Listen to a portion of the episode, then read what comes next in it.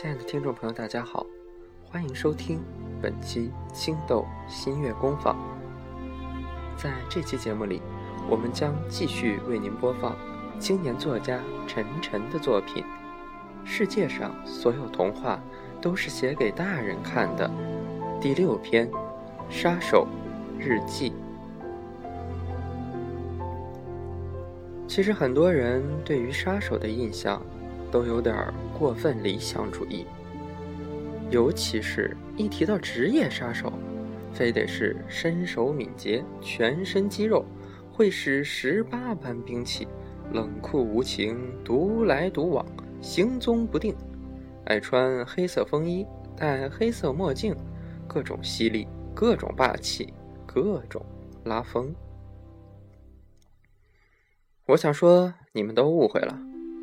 我穿轻松熊的睡衣，用 Hello Kitty 的手机链，而且今年是我本命年，我他娘的还穿着印有海绵宝宝的红色内裤呢。但这丝毫不影响我成为一个骨灰级的职业杀手。说到底，做杀手最精髓的地方，在于让别人看不出你是个杀手。如果你脸上写的满满都是杀意，好像全世界都欠你一百万似的，再把手枪别在裤腰带上，在街上晃来晃去，我觉得你先被别人杀掉的可能性大一点。其实很早的时候，杀手一般是世家，他们会受到犯罪组织或个人的委托去杀人，前提是有一笔不菲的报酬，他们才会行动。杀完人留下名片或者标志，告诉别人是你干的，这有点像搞品牌效应的味道。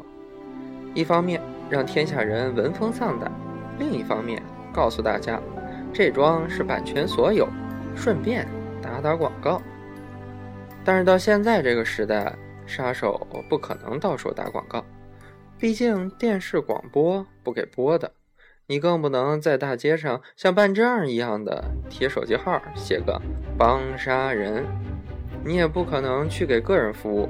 一方面，你不知道他会不会事后把你卖了；另一方面，对方的理由也许会很蛋疼。你不可能老因为一点鸡毛蒜皮的邻里纠纷去帮人杀人吧？所以，大部分的职业杀手现在都是为特定的犯罪组织服务的。平时有正经工作，和正常人没什么区别。组织里有需要去暗杀谁，你再接任务出动，不用问这问那的，干完拿报酬，干净利索又高效。没有任务的时候，你该干嘛干嘛，别给自己找麻烦就是了。我干这行已经有些年头了，上头是一个很神秘的犯罪组织。具体是干什么的，我不知道，也没兴趣知道。一般过几个月就会让我去杀一两个人，报酬拿的还算丰厚。他们很喜欢派我去杀人，是因为我杀人的手法很特别。我不到万不得已不会动刀动枪，一般会用造意外的方式，比如半夜潜入别人家里开煤气，在交通工具上做点小手脚之类的，这样风险。会小很多，即使没杀掉，对方也不会有所警觉。这同时也给组织上省去很多后顾之忧。不过干这行有一点非常不好，就是没法找女朋友。而我到达适婚年龄都已经是两届世界杯以前的事儿了。其实倒不是组织上不让找，而是我自个儿觉得这职业风险太大，谈女朋友对人家姑娘有点不太公平。毕竟。生活不是演电影，总能让你活到最后，跟女主角灰头土脸的在硝烟废墟中激情拥吻。万一哪天挂掉了，人家该多心疼！总之，我还算享受现在的生活方式，一个人独来独往也不错。至于啥时候金盆洗手，我也不知道。我的职业生涯一直都还算是一帆风顺，至少从没失过手。直到前两天接到一个任务，让我有点头疼。组织上发配任务的方式有点奇怪，他们在网上开了一家淘宝店，专门卖袜子。需要我接任务的时候，他们会给我发个店铺打折的邮件，然后我就知道，又到了得上淘宝拍一双袜子的时候了。交易成功后，隔天就会有专人送快递上门，包裹里当然除了袜子，还会有需要我去除掉的人的各种信息、照片啊、地址啊、个人资料什么的。我实在觉得这是件很麻烦的事情。即使是出于安全或者保密上的考虑，也不用这么费劲吧。不过我琢磨着，整个组织的经费，大概也就是从卖袜子那里赚来的了。别说这些袜子的质量还真不赖。自从干了这行以后，我的袜子也就穿不完了。一杀人就得买袜子，堆了满满一个衣柜，全是十成新。我心想，金盆洗手以后，大概自己都可以开店卖袜子了。前两天照例快递送上门，我拆开一看，让我杀一个捣乱摇头丸的。一看照片，就是个吸毒的，萎靡不振、半死不活的表情。估摸着用不着我去杀他，他都活不了几个月了。仔细看过资料之后，我准备晚上去他家踩点儿，为了避人耳目。也防止被他看到后起疑心，我只带了手机、钱包、钥匙，穿着一身休闲装，到镜子前一照，简直就像个嫖客一样。我坐公交车到了那个小区前，放眼望去，觉得还挺高档的。一般这种毒贩子住的都是便宜的旧房子，没想到这家伙还算有点资本啊。循着地址走到了他家的大门前，我试探性的敲了敲门，心里盘算着，如果他开门，我就说找王大爷，毕竟一个小区里没有王大爷的概率也是极低的。敲了半天没人应，我刚想转身走，里面传来一个女人的声音，把我吓了一跳：“你他妈的给我滚！你还回来找我做什么呀？再敲我就报警了！”听到“报警”两个字，我吓得屁滚尿流，转身匆匆下了楼，边走边想：这里面的人胆子也忒大了点儿，自己是卖毒品的，还敢叫嚣着报警，简直不懂礼貌啊！黑吃黑，哪有找警察的？回到家以后，我反反复复又把资料读了好几遍，里面明明说的是这个家伙单身，没有女朋友。即使两天内找了个也就罢了，可是听那女的口气，两人像是已经分手了。现代人的生活节奏有那么快吗？两天时间，一段感情就从开始到结束了？不过仔细想想也奇怪，这地址按理说也是他本人的，既然分手了，他怎么会被女朋友给赶出自己家呢？真是莫名其妙。看来不是一个圈子的人。的确难以读懂彼此的悲伤。第二天下午，我换了套衣服，准备再跑一趟。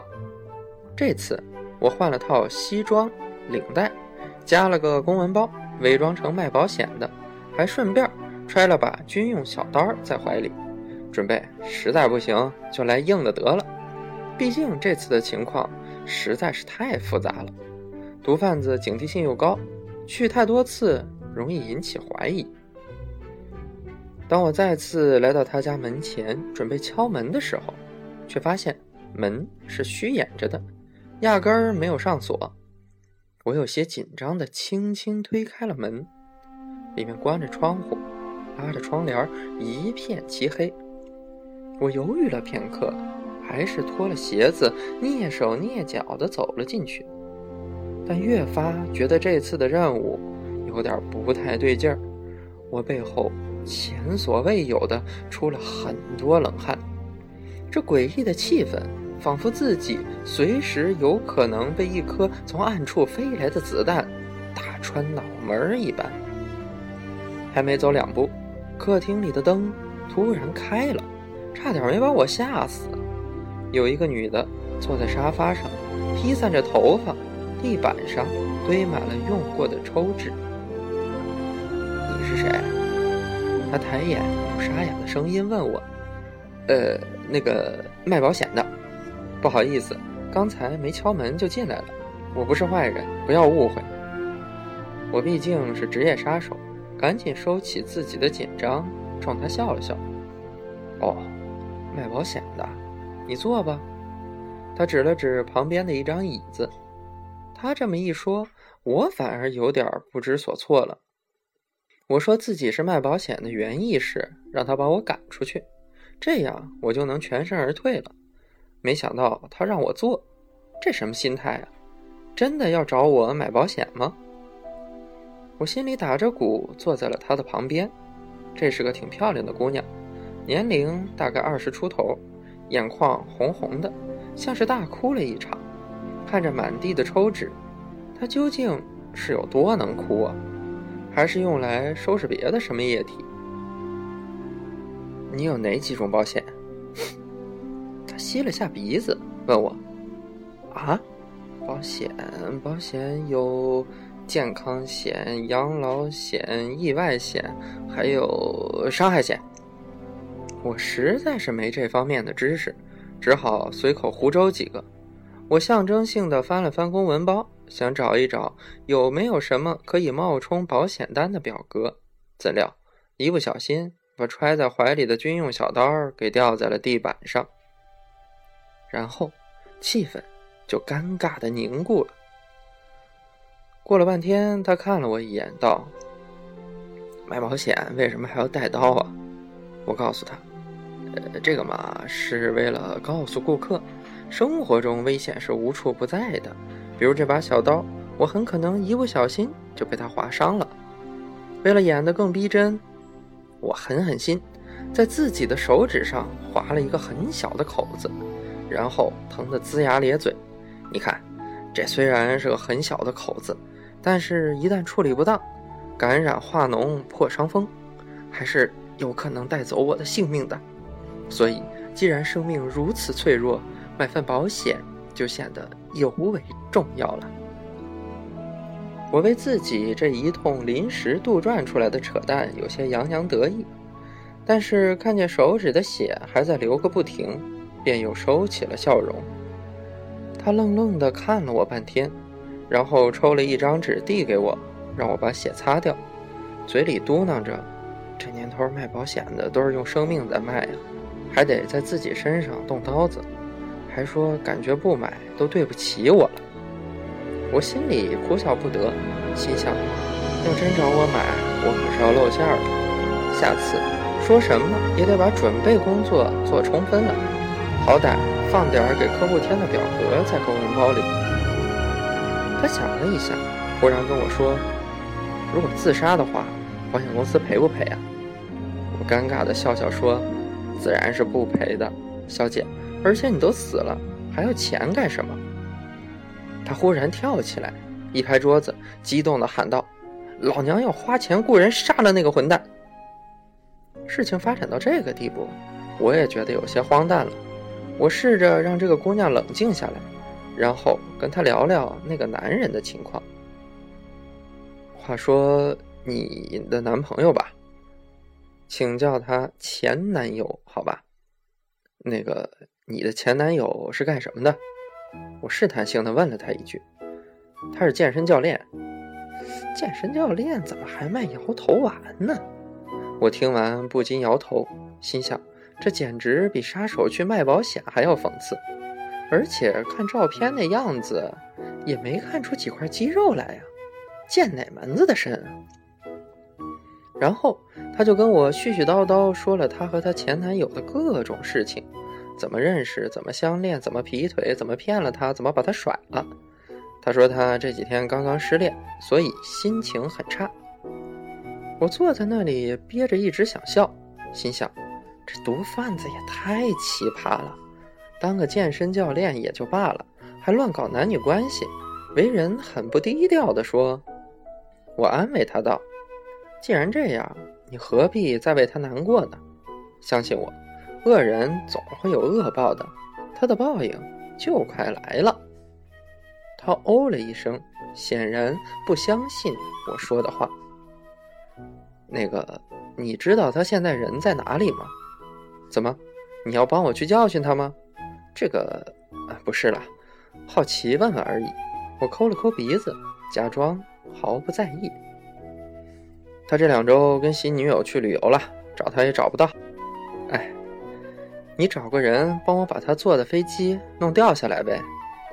我说，拜托，我不是杀手，更不是恐怖分子。你要杀他就算了，干嘛要把飞机上的无辜乘客都弄死呀？那我还是死了算了。刀给我。他伸手向我讨那把军用小刀，我心里盘算着，这下情况就更复杂了。我的目标去旅游了，他的前女友还在他家里。万一这女的在他旅游期间想不开自杀了，肯定要把警察给招来，到时候再想杀她，就很难了。所以，我无论如何还得先稳住这姑娘再说吧，顺便也能多问到些有价值的信息。我和她聊到晚上，陪她吃了顿饭，再安抚他睡下，然后在房间里转了一圈，把所有可能用来自杀的东西。都装进垃圾袋，带下楼扔掉。不过，他要是跳楼，我也一点办法没有。人想死，还真是件容易的事情呢。但是想杀个人，却总是那么难呢。晚上，我到处搜集了很多保险的保单。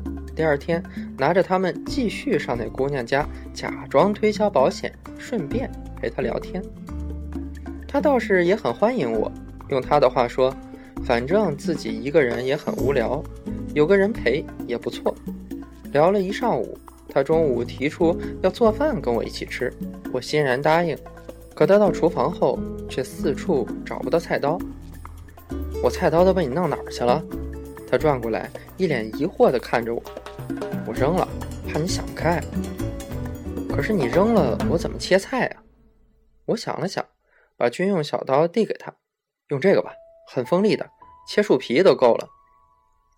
然后我就看着他用我平时杀人的小刀，在那儿一下一下的切菜、切猪肉。我心想，这事情要是传出去，自己的脸都要丢尽了。杀手的刀竟然用来切菜，这实在有点讽刺。不过做出来的一桌菜还真有点美味，不知道是他的手艺好，还是我的刀好。说实话。我已经很久没吃过这样一桌像样的饭菜了。自己一个人住，平时都懒得开火，大不了就叫外卖吃泡面。有这样一顿热饭吃，还真是一件奢侈的事。吃饭的时候，他问我道：“你有女朋友吗？”我说：“没有，卖保险这工作不好干的，天天跑业务还招人白眼，很多姑娘都看不上。”他说。我觉得吧，能把保险卖好也很不容易啊。你看，你这也算是勤劳致富，对吧？不像有些人利用职务之便各种泡女人。我笑道：“多大仇啊！不过你有这种心态就好了。衡量一个人的好坏，人品最重要吗？无论什么职业，都是平等的。”他说：“那当然了，只要不是杀人放火的就行。”然后我就泪流满面了。心想，自己这职业还真是低贱，被人这么赤裸裸的鄙视了。接下来的两周，我每天都到这儿来陪他聊天，然后蹭饭吃，偶尔还会跟他一起在客厅里看看电影什么的。我觉得自己莫名其妙有点喜欢这姑娘，她是一个很热情、很善良的人。可惜工作是工作，在工作中投入感情真是大忌啊。有一天，我在她家翻开一个小抽屉，在里面无意看到了一张照片，是她和一个男人的合照。我惊讶地发现，照片上的男人个子很高，也很健壮，完全不像组织上寄来的那张照片的模样。我拿照片问他道：“这是你前男友吗？”他点了点头说：“是啊，怎么了？”他姓高？不是啊，他姓张。我忽然有点晕了，难道？她前男友不是我要杀的人，那这房子里还住过什么男人没有？瞎说什么呢？我家里怎么可能住其他的男人？这是你家？对呀，我一直是一个人住啊。我这下是彻底搞不清情况了。晚上回去找朋友查了一下组织让我杀的人，发现他竟然根本就不存在，是一个虚构出来的人。按道理来说，组织上给的信息从来不会有丝毫偏差的。这次为什么会让我去杀一个原本并不存在的人呢？我给组织上发了信息，要求重新确认任务目标，可是却没有收到任何的回应。三天后的一天晚上，我正在家里发呆，忽然听见有人敲门。打开门一看，那姑娘站在门口，手里拿着一个包裹。有个送快递的，下午送到我家的，他给了我你的地址，让我务必亲手交给你。我心里一惊，心想：不会是炸弹吧？难道组织上因为任务失败要杀我灭口？我颤抖着双手打开一看，里面是一双袜子，还有照片和资料。我读了读里面的一张纸，上面写的是组织和我解除关系的通知，理由是。我因为上一个任务失败，从此不再和组织保持联络关系。我拿起照片一看，上面的人竟然是我眼前的这个姑娘。翻到背面，上面有一句话：“感谢你长期以来为组织做的贡献，现在你可以金盆洗手了。听说你为了工作一直单身至今，这就当做是组织送给你。”退休的一份礼物吧，一点心意，不成敬意，望好好珍惜。姑娘看我在那儿笑得跟傻子一样，问我道：“怎么了？是什么东西？”我说：“没什么，从明天开始不卖保险了，我想开一家网店。”他很惊讶地问我：“卖什么？”我笑道：“卖袜子。”好了，听众朋友们，故事就为大家播放到这儿了。节目的最后，青豆为大家送上一首歌曲，由张洪亮演唱的《杀手挽歌》。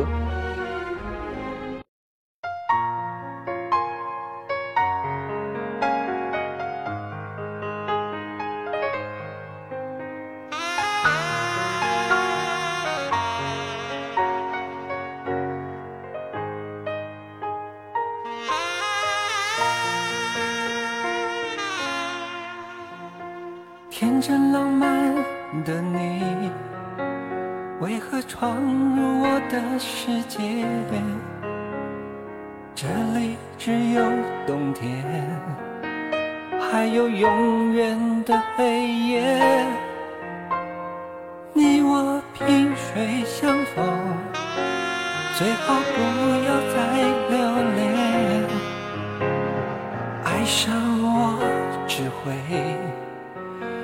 你进入地狱深渊，我的命不值钱，别再把我当成宝贝。别以为你一片痴心能感动谁，到底你懂不懂？我俩没有明天。难道你非要缠到我掉眼泪？如果有下辈子，我们还能再见面，我只能偷偷的奢望我变，你不要变。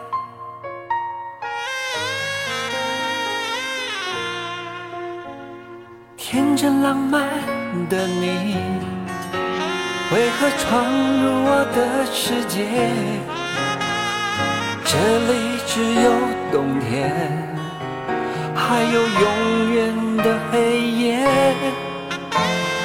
我的命不值钱，别再把我当成宝贝。别以为你一片痴心能感动谁，